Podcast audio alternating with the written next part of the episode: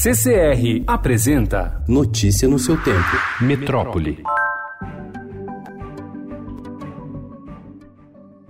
A Agência Nacional de Vigilância Sanitária, Anvisa, aprovou ontem uma resolução para banir o uso de gorduras transindustriais em alimentos até 2023. O objetivo da norma é induzir a população brasileira a reduzir o consumo da substância, presente principalmente em alimentos industrializados como biscoitos, massas instantâneas, margarinas, sorvetes, pratos congelados, chocolates e pipoca de micro-ondas. Diversos estudos apontam a relação entre o consumo desse tipo de gordura e o aumento de risco de doenças cardiovasculares.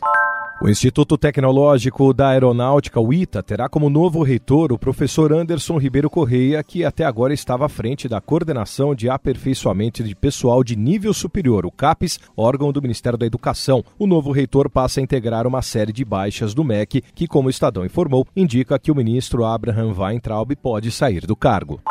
Todos os pagamentos da Prefeitura do Rio de Janeiro estão suspensos desde a tarde de segunda-feira, conforme resolução publicada ontem no Diário Oficial do município. A decisão vem em meio a uma das mais graves crises enfrentadas na área da saúde, com funcionários em greve há mais de uma semana por falta de salários e a população carioca sem atendimento básico.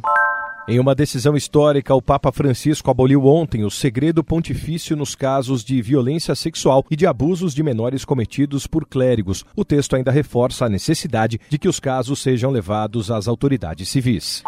A gestão João Dória pretende lançar em 2021 o passaporte dos museus de São Paulo para que o visitante possa acessar todos os equipamentos do centro da cidade com descontos nos ingressos. O plano é que as vendas aconteçam por meio de um aplicativo e que o usuário receba benefícios na medida em que for fazendo as visitas. Notícia no seu tempo. Oferecimento CCR